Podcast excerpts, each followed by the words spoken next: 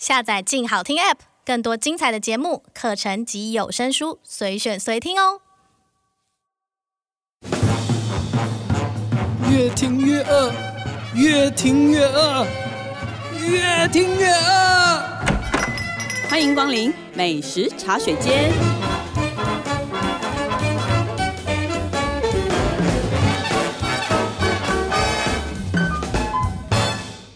大家好，这里是静好听与静周刊共同制作播出的节目，我是静周刊美食旅游组的副总编辑林义君。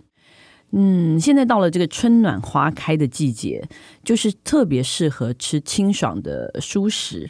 那今天我们请我们静食旅的美食记者杨新化来跟大家分享，在开春的时候，怎么样摘一颗米其林的绿心蔬食，或者是。走到那个云林的乡间，对，去品尝这个酱油熟食，没错。哎，原来这个吃熟食真的可以大开眼界哈！可以哦，可以。你这次真的是走了不少，你有点上山下海的感觉，很难得哎。对，我们先去上山好了，先去阳明山上的第一间，就是叫做阳明春天新武艺文创园区。第一个介绍的这个餐厅呢，它是获得台北、台中米其林指南二零二一年的米其林绿星餐厅的肯定。哦，嗯，绿星是什么意思啊？嗯，它绿星它其实是一个年度的奖项，它主要是选这些在永续做法上很领先的餐厅，比如说可能他们会注重时令的食材啊，或者是在餐厅设计上的材料的来源、环境的足迹啊，甚至厨余啊、垃圾处理回收。资源管理这些的都很注重的一些餐厅哦。好了，不好意思的说，我一开始的时候我有点疑惑，说我以为滤芯是蔬菜哦，没有没有没有，它是 讲永续环保，对对对对。哎，因为另外一家其实得到绿星的是山海楼嘛，嗯，然后想，哎，山海楼不是素的，后来想，哦，原来是绿星是环保的意思，对对对，环保永续的意思，有一点环保永续概念的，对对对，在标榜这些餐厅的这些肯定的作物，对，因为阳明春天其实是一个算是连锁性的，嗯，它有一些几间分店，不过我们米其林绿星得到就是本店是阳明山上的，对对对，因为它的环境好像也特别好，对不对？它的环境也很绿。它除了就是开在阳明山里面之外，就是你进入它的餐厅之前，你会先经过那个石头小径，所以你踩在路上，你就会听见那个石头在你脚下发出的声音。然后还有一个庭院啊，它的餐厅其实前面就有一个庭院，庭院里面就会种一些樱花啊、植物这些，就是看起来就很像走到一个秘境里面的画风。嗯，他们在里面经营蛮久了吧？我印象中蛮多年了。嗯，它是十五年前开幕的。对，对，不过你想想看，就是十五年前，很多人可能一听到这个餐厅啊，它是开在山上，然后还是做熟食，就是都会觉得，嗯，黑人问号，想说，哎，不是，请问山上不是都做土鸡城吗？这 样对，但是就是创办人陈建宏，陈老板，他也是从事餐饮业多年，他自己本身就是吃素，然后他就是认为餐厅开在这里，他就是希望有一个高度，就是提升大家。对素食的印象，就是希望他把素的料理可以做得很好吃，减少剩食，所以达到一个永续环保的一个概念。嗯，它的环境确实是啊，就很禅风嘛。对，然后那它的菜其实我印象中是蛮漂亮。嗯嗯嗯。那它现在是走什么无菜单路线，还是说可以点菜呢？它主要供应的就是无菜单的套餐，会有调一些时令的食材。我觉得比较难得的是，它是完全不使用塑料的，然后会它的坚持是这样。对对，它完全不使用塑料。比如说用时令食材，可能绿竹笋的产季一到就拿来入菜啊，或者是阳明山的人参山药来去炖汤。嗯、然后老板就前年还转型成，就是在做蔬食中难度更高，它是无蛋无奶的纯素，很难呢、欸。这个这能做的变化更少。嗯、对，然后这对他主厨真的是。蛮考验的，对对对。然后拿下这个米其林绿星奖之后，他就是推了一个绿星套餐，所以我这次试到就是这个绿星套餐，它就是有采纳比较珍贵的食材，比如说黑松露啊、意大利的羊肚菌啊、大陆东北的猴头菇拿来入菜。嗯，对。然后我就对刚说到那个猴头菇做的主菜印象很深刻。它的菜名蛮长的，它叫做玉品山芙蓉佐蒲叶烧羊肚菌时蔬。听完全不知道是什么意思。对 对对，然后这倒也是老板认为就是难度最高，因为他就是从选食材开始，他就是会经过重重的考验，因为他觉得就是认为他东北进口来的猴头菇啊。还要挑选每一克，就尽量要达到一百五十公克，然后这中间也不能都软软烂烂的，就扎实度要够。嗯、他自己的经验是觉得，就大概一百颗可能也只能够挑到一半来用。哇，另外一半都剔除掉了。嗯，对。嗯、然后其实你真的是像切牛排一样切下去的时候，可以感觉到它真的是很扎实、很饱满的。嗯、然后咬的时候，那个质地纤维也很均匀，然后也没有苦涩味。嗯，所以这道菜是让你印象很深。对，因为它上桌的时候，就是它还会淋上胡椒跟香料粉的特调酱汁，然后本身这个猴头菇呢，它也有在卤过，所以其实就是你吃进去虽然是蔬食，可是它风味却很浓厚。嗯，哎，这个蛮有意思的。嗯、然后呢，它其他我记得它有的菜是很漂亮，它前菜很美。哦，前菜是怎么做的？它是前菜是一个蒲蒸盛和拼盘，它就是有很多种食材组成的一个前菜拼盘。它可能会有日本山药啊、冲绳的水云海藻，然后可能还有手工的花生豆腐，然后它点上自己做的那个酱油金球，然后它中间还有一个会用抹茶还有绿豆糕做成的一个心形状的羊羹。就是星星形状的羊，绿色的，嗯，所以就是它就是有一点象征他自己得了绿星的那个概念。这完全是用那种发菜的这种 fine dining 的那种做法，你看酱油都做成金球了，嗯，对。这个也是蛮有趣的，对。听说他有一个压箱宝，是不是？对对对，那时候采访的时候，主厨就是抱着一个玻璃瓮，然后玻璃瓮上面就是一个红色的盖子，然后红色盖子上面还写民国八八年，然后里面就是一条一条黑黑的干干的东西，然后就想说那是什么东西？然后主厨说哦，这个就是从民国八十八年放到现在的老菜谱哦，就是放了二十年以上。他说：“老板特别去嘉义找的，然后主厨就特别拿它来炖那个羊肚菌炖汤，嗯、所以炖起来它的汤色就是会比较深，可是它喝起来就是不会很咸，它就是后味会回甘的那种味道。嗯嗯，哇！所以在这边吃一顿素食，真的是有一种无感的这种体验吧？嗯，对不对？身心里就你眼睛看到的是绿色，然后你听觉可能是应该那也蛮多虫鸣鸟叫的，很安静的一个地方嘛。嗯”对对对环境很舒服，对，再加上吃的，或者说它视觉摆盘啊，这些都就是很缤纷。嗯，我觉得，哎，这个是一个蛮适合去清洗自己的对 身体的一个悠闲的用一顿舒食。对，那这个是在阳明山上。对，那你后来又去了一个我觉得很有趣的，嗯、是去云林。对，而且是去我们台湾的算是酱油跟米的重镇西螺。西螺，对，对，然后。你在跟我讲的时候，我从来没有想到说啊，这里会有舒适，我以为是那种一般的，就说那，但是好像它又不是一般的，又是个预约制的私厨。对，这是个什么样的地方？它叫做飞雀餐桌行动，飞就是飞翔的飞，然后雀是麻雀的雀，飞雀餐桌行动。它就是在云林县西罗镇嘛，刚刚讲到，它创办人呢是有六十年历史的老酱油厂，叫做玉鼎新。纯手工柴烧黑豆酱油第三代的谢宜成谢老板，玉鼎新是我不晓得大家有没有听过这个品牌，就是玉就是御用的玉，嗯，鼎就是那个一言九鼎的鼎，对，兴就是高兴的兴，兴奋的兴，对，谢宜成他的名字也很特别，谢宜成，成成是宜是宜兰的宜，对，然后成是三点水，对，然后。征收的征，但是左边是三点水，对，嗯，没错。所以他是这个酱油厂的第三代，第三代，然后回家用酱油做的全蔬食，设计了一套全蔬食的料理。对，但是因为他其实以前就是其实很讨厌。制作酱油很讨厌回到故乡。他说以前多半都是沾酱油比较多啦，问导游的方式比较多，所以他曾经就两次就是离开家乡到台北啊，还有澳洲工作，嗯、然后一直到他其实多年前他弟弟也愿意跟他一起回到云林，他才愿意就是一起并肩作战，接下这个家业。可是他回来之后总觉得就是好像应该要找一个自己能够进入这个产业的方式，然后。也让自己更喜欢这个产业。然后再加上那时候他们老酱油厂就面临了一些销售上的困境，所以他就觉得说应该要结合自己的兴趣，因为自己毕竟要持续做这件事情。对，加上他的家人是吃素的，所以他就成立这个飞雀餐桌行动，设计着用他们自己的酱油做全蔬食料理。哦、OK，因为我一开始很疑惑说，OK，他居然自己喜欢料理，然后弄个酱油当做主要的主角，嗯、我觉得可以理解，但我有点不太理解，说为什么是蔬食？嗯，对，蔬食，然后再加酱，我觉得。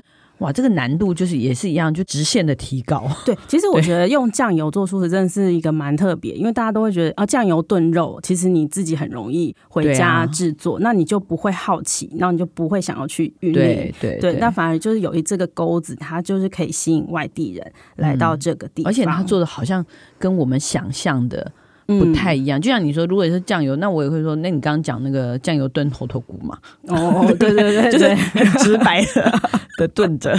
但是好像你吃到的都不是这不是这类耶。我有吃到就是松露野菇炖麦，然后它可以吃到台湾小麦。带着那种意式炖饭的弹牙，因为它是有用他们的酱油，再加上酱油膏去调味，所以它你其实有酱油的香，你又有可以吃到酱油膏的甜，然后或者是它也会搭配那种胡麻酱、南瓜、烟熏蜂蜜、辣酱烤菇，甚至比较清爽的彩色番茄水牛起司沙拉，这三道都是用他们自己家的酱油或酱油膏来调味，那其实味道也还蛮精彩的。怎么讲？酱油在里面扮演什么样的角色？它有可能很酱油吗？嗯。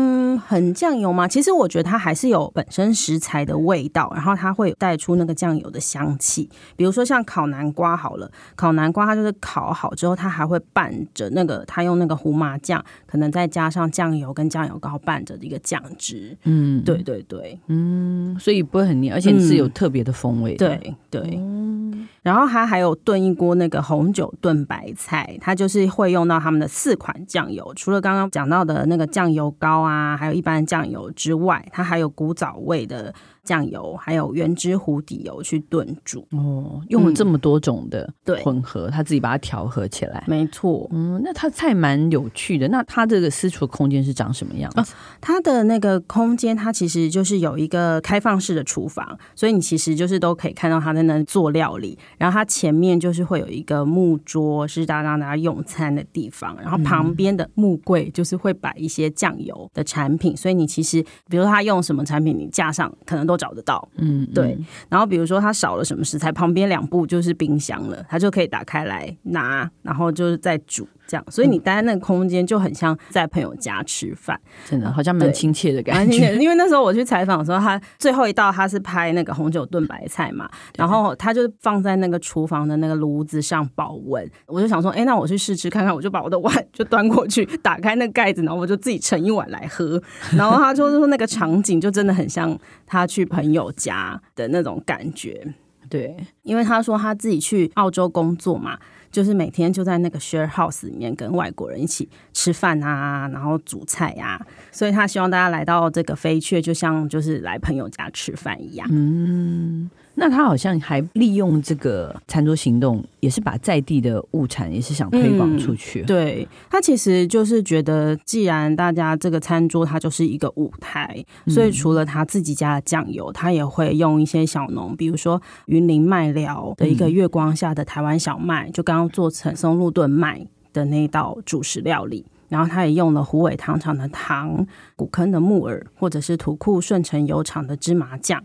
美浓或者是阿里山的番茄都会用来入菜，嗯、所以它其实也不一定是局限在这些小农，它也会用那个家乐福可能食物转型计划里面的品牌，嗯、一些超市里面就有的品牌，都会有机会在这个餐桌上让你吃到。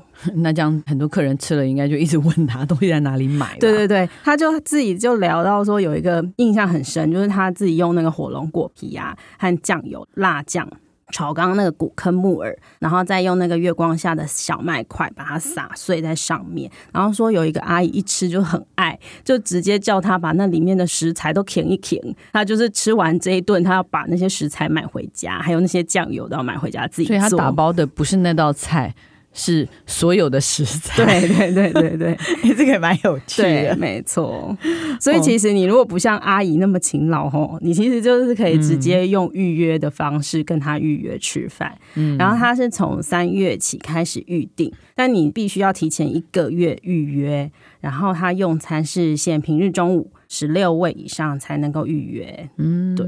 那一个人多少钱？一个人是八百块起。然后他是料理是采那个一起分食，就是共一大碗一大盘，然后大家自己。对对对，然后不是套餐的形式。OK，对。但你如果想要办活动，想要有一些花艺布置的话，也可以，就是价钱可以再另外再跟他洽谈。嗯，反正就是一个很适合很多朋友一起分享的一个私厨对的舒适。嗯，OK，但是说真的，一下子要凑到十六个真的很不容易。嗯，对，还是介绍我们一些两三个人也可以，嗯，随时想去的话，对，因为他刚刚其实我觉得大部分好像还是西式的哦，比较多，对，比较是西式的。其实蔬食来做成西餐，其实我一直觉得是蛮好吃的，而且其实不吃素的人好像也完全可以接受。嗯，然后所以像这一家我们就叫不老厨房，布就是布料的布。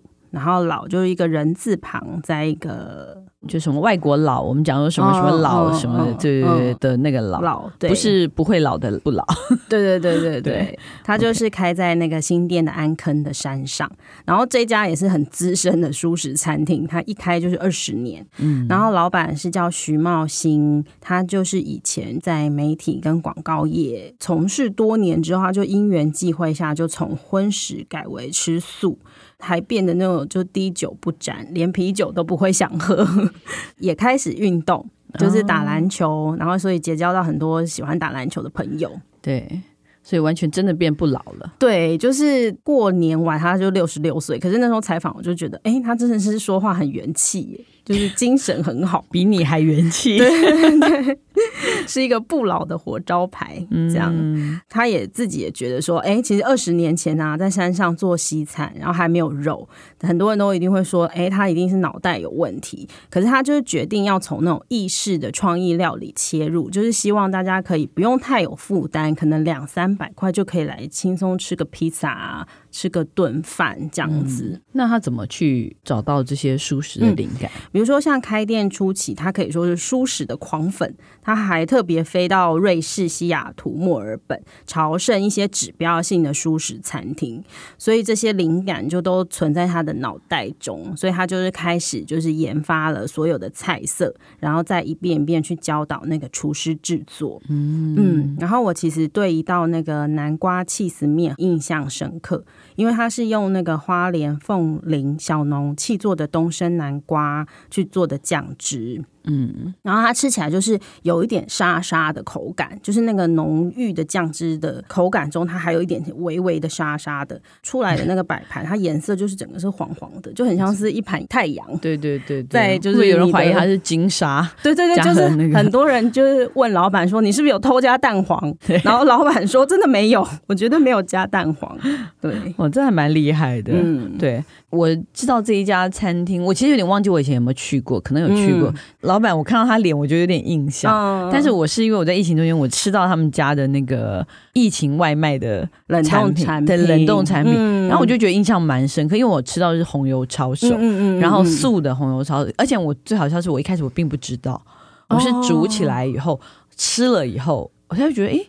就是这个红油抄手，就是特别的蔬菜感，特别、嗯、就菇啦或什么的味道。后来我才仔细拿起来，发现哦，原来它是素食素的。但我必须说，它整体调的是蛮好的，所以这个也是老板他。为了疫情期间设计的嘛？对，他疫情期间，因为老板是山东人，就是很会做面食，所以他就研发出这个两款冷冻产品，一个就叫红油抄手，一个就是松露馄饨。可是他在试做的时候，他就是对第一版的口味不是太满意，他觉得太合理了。对吃素的人来说，这个味道太合理，他要主打的是没有吃素的人也喜欢的味道。对，所以他就是把这个试做的一千盒，就是通通捐出去，再重新研发。嗯，所以他最终就是把青江菜、植物肉。它还混合了猴头菇跟杏鲍菇，嗯、所以你吃起来的那个咬劲会比较丰富，是有口感的。对对对对。然后松露馄饨就是加了松露酱跟松露油，让它的那个味道更有重点。嗯，所以这两个其实。它的混合的比例，我就觉得挺好的。嗯嗯，对，嗯这个是大家常常其实也可以买一盒，就是放在那个冷冻自己的冷冻库里，随时想吃就吃，哦还挺方便。对因为它在安坑的山上，嗯，毕竟去一趟还是比较不容易。对。不过老板有透露一个秘密，他说今年预计会到市区，就是开一家小面店。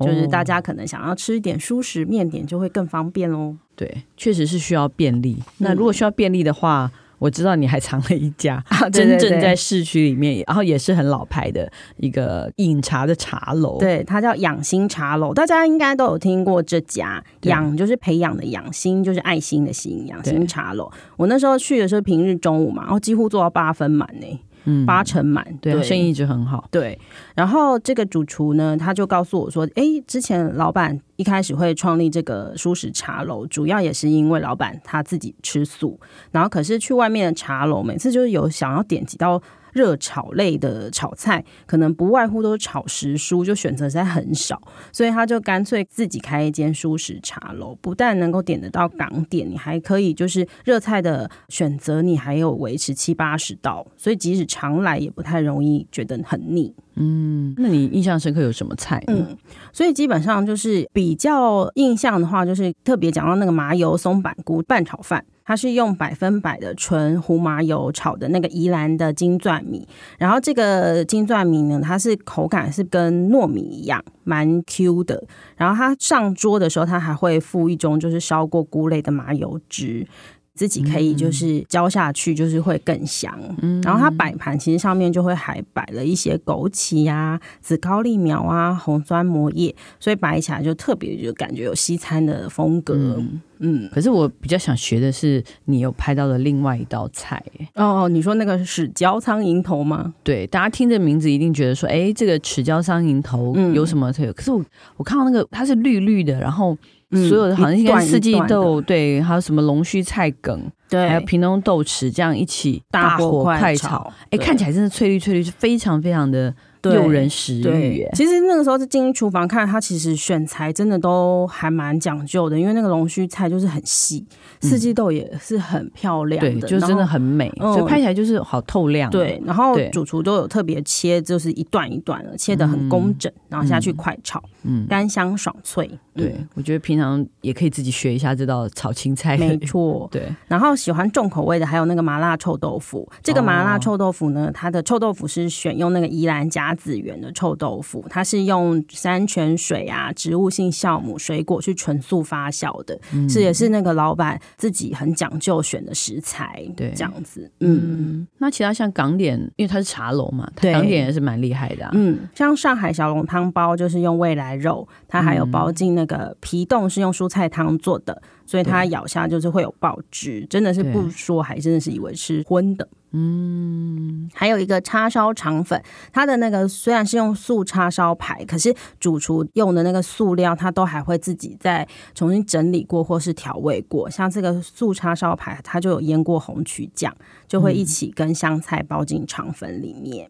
我真真的好看又好吃，对。然后今年他们会有一个新的据点。在那个信义区的星光三月百货里面，大家可以期待一下哦。他们要离开南京东路啦，嗯、呃，就是好像本店他们还在讨论中，要不要留下来，或者是搬去，哦、还是开一个新的分店。哦，就是所以还有可能，反正就是他可能他新的动向就是对对对对，但是确定会有一个新的据点在新义区星光三越里面。OK，就是这样造福更多吃素的人，或者是说你想要偶尔尝试一些素食的人，嗯、其实现在就是。喜欢书人其实蛮多的，嗯，对，OK，所以大家可以期待一下，对，真的可以期待一下，山上、海边还是什么，通通都有，都有选择，市区也有，对，好，那我们今天先聊到这里，休息一下，等一下回来再跟大家分享我们的试吃单元。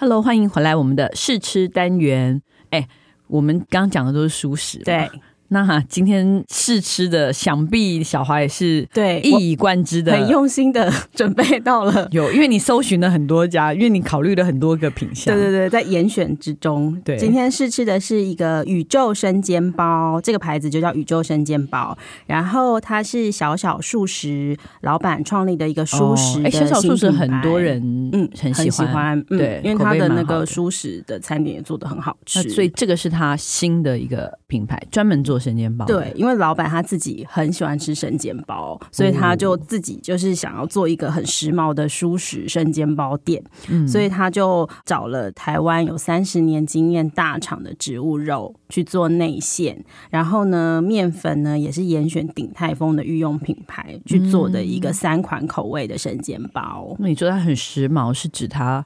什么很时髦？包装很时髦，店面很时髦。对，它的大概店面就是会像宇宙舱门，你进去可能会有一些不锈钢啊，或者是一些白色的一些壁面啊，这样子，然后就会看起来就是很像登入宇宙号，好吧？就是、完全颠覆就是对所谓上海生煎包，对对对，可能是一个小店面的那种感觉。对，它专门做外带吗？还是可以内用？它、哦、也可以内用，也可以外带。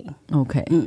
那我们今天是外带了三种生煎包，对，刚好是三个口味，嗯、一个就是原味的生煎包，它是纯素的，就是刚刚用植物肉的内馅，然后它还有包进那个秘制的高汤冻。嗯，第二个是泡菜包，它就是面团有加到那个泡菜汁，嗯、所以它的那个面皮啊，它会呈现那种淡淡的橘色。嗯，对。然后第三款是油封洋葱芝心包，它的表皮它是融合那个竹炭粉，所以它的外皮就是看起来是黑色的，所以如果你买综合的回去，其实是很容易看得出来谁是谁。也是，好像 完全不会混淆。对，我们刚刚吃，先偷吃了一颗原味的哦，我先偷吃了一颗。嗯嗯，哎，我觉得我想看那个泡菜包，你吃过吗？有，我刚刚吃了泡菜包。我先讲我吃原味的感觉。真的，如果你不说的话，我会觉得它跟我以前吃的生煎包真的没有什么两样。嗯，味道很接近。呃，应该说它皮的部分吧，我觉得皮的部分，然后底的部分很酥脆。嗯，然后皮的部分确实是糯的。嗯、我刚才也跟你说很有点粘牙。嗯嗯嗯，对，是真的那。然后可能我们刚刚吃到的时候，就是因为我们外带嘛，然后回来它已经有一点点凉掉，是不是那么热的状态了？对，所以反而可以看出它那个高汤真的是冻状的。嗯，对。那我觉得味。味道上，它少了那个肉的，就是有时候我们吃肉其实会有一些腥味吧，就是猪肉有时候其实是有一个肉味的，对对对，对，它其实就是没有那个味道，嗯，然后就是很干净的味道。也许有些人会觉得不够油，或者它比较像是就是一个瘦肉，嗯嗯嗯，可是它有那个高汤冻，所以你会多汁。对对对，它用那个去补足了那个，嗯、但整体来说，我觉得是一个。很干净的味道。嗯，然后内用的话，嗯、老板有特别推荐，一定要喜欢吃辣的话，可以沾一下那个他们用四川藤椒油去煮的独门辣酱。嗯、藤椒大家可以想象一下，就是那个花椒，嗯，但是是绿色的那种，嗯，但它是另外一个品种啊，它就藤椒，就是树藤的藤。嗯嗯。然后它吃起来其实跟那个花椒油的味道有点像，可是可能更香。就是大家看一些那些什么川菜馆或什么，现在都很喜欢用藤椒油这个。嗯，在那个南门市场或什么杂货店也买得到这个东西，你去杂货店就可以看得到。就是如果你吃水饺或什么沾一点，你就会突然之间觉得那个食物突然有点爆发。哦，对对对，对，他没有付，你也可以自己去买。喜欢重口味的也可以。对对对，对对对，你刚才你吃一下那个泡菜包，那我再吃一下那个竹炭。我知道你为什么会形容这个竹炭包。嗯，里面包了洋葱跟 cheese。对，其实它就是一颗用吃的洋葱汤。没错，我那时候吃到就是觉得，因为它会有一点坎西，然后因为那时候我是内用吃坎西，然后它烫烫的，还有汁，洋葱就是炒到那种焦糖化，嗯，仿佛突然间去到西餐厅。对对对对对，然后一口气把洋葱汤配面包吃掉了。嗯，没错，对。然后我刚刚吃的那个泡菜包啊，其实还可以吃到那个泡菜本身的质地，就是脆脆的，就是它切成可能丁啊，或者是一块一块的，有点那种微辣，带着那个辛香的气息。但他这三个说真的，我觉得是耐吃的，难怪生意会好，生意很好。它在永康街上，嗯，然后它现在的贩售方式都是一盒一盒的贩售，它没有单颗。然后价钱呢？怎么卖？原味生煎包的话，四颗一盒的话是一百块。那你想要多一点的话，一盒有六颗，这个是一百五十块。然后综合生煎包的话呢，它就是含这三种口味嘛，六颗是一百五十块。哦，反正就是大概六克一百五。对，如果大家第一次想试试看，说你不确定自己比较喜欢哪个口味，可能可以试试看这个综合的。嗯，综合的蛮，哎，这蛮有意，蛮有意思的。对啊，哎，我真的觉得今天听起来真的觉得很厉害，舒适可以，我觉得已经做到一个新的境界了。没错，所以大家有时候就是可以去永康街。就是搭乘这个宇宙生煎号，一起环保一下，对，进入舒适的世界。对，好，那希望大家喜欢我们今天的节目。如果想知道更多更及时的美食情报，欢迎关注进食率的 FB、YouTube 频道，或者是镜周刊的网站。再次感谢大家的收听，也请持续锁定由静好听与镜周刊共同制作播出的美食茶水间。我们下次见，拜拜，拜拜。想听。爱听就在静好听。